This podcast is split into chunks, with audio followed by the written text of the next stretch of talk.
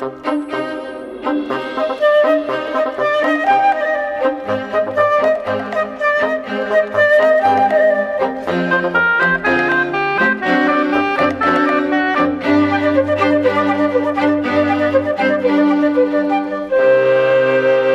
Na resposta a esta pergunta, devemos clarificar um ponto. Os lasers têm dois tipos de potência. A potência média, que é a energia que um laser produz durante um determinado intervalo de tempo, aplica-se mais aos lasers contínuos, e a potência de pico, uma espécie de força bruta que tem mais lógica aplicada aos de impulsos.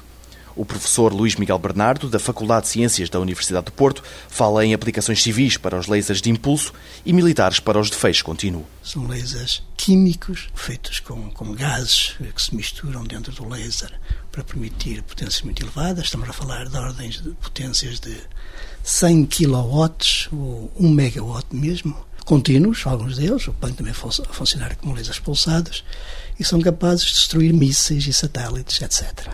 Portanto, neste momento são os lasers mais potentes que temos desse tipo. Relativamente aos lasers de impulsos, cuja potência é avaliada como a potência de pico, nós temos atualmente lasers que conseguem atingir 1,25 petawatts. Petawatt é um número tão grande, tão grande, é um seguido de 15 zeros, watts.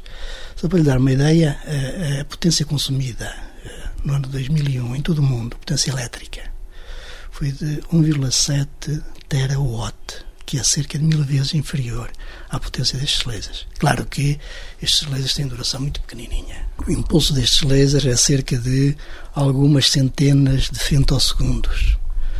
É, portanto, essa energia que eles conseguem produzir é fornecida durante esse tempo muito curto e por isso é que as potências atingem esses valores de petawatts. Estes lasers têm uma aplicação muito importante são lasers que permitem realizar a fusão nuclear.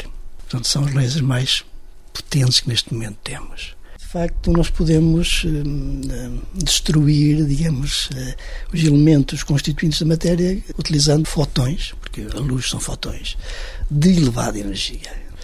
Uh, podem, inclusive, criar-se do vazio, podem criar-se partículas do vazio com lasers destas elevadas energias. Portanto, há toda uma física nova eh, eh, que se suspeita que poderá, eh, que poderá desenvolver-se eh, quando tivermos lasers ainda cada vez mais potentes. Na próxima edição pergunta-se até onde podemos levar a automontagem química.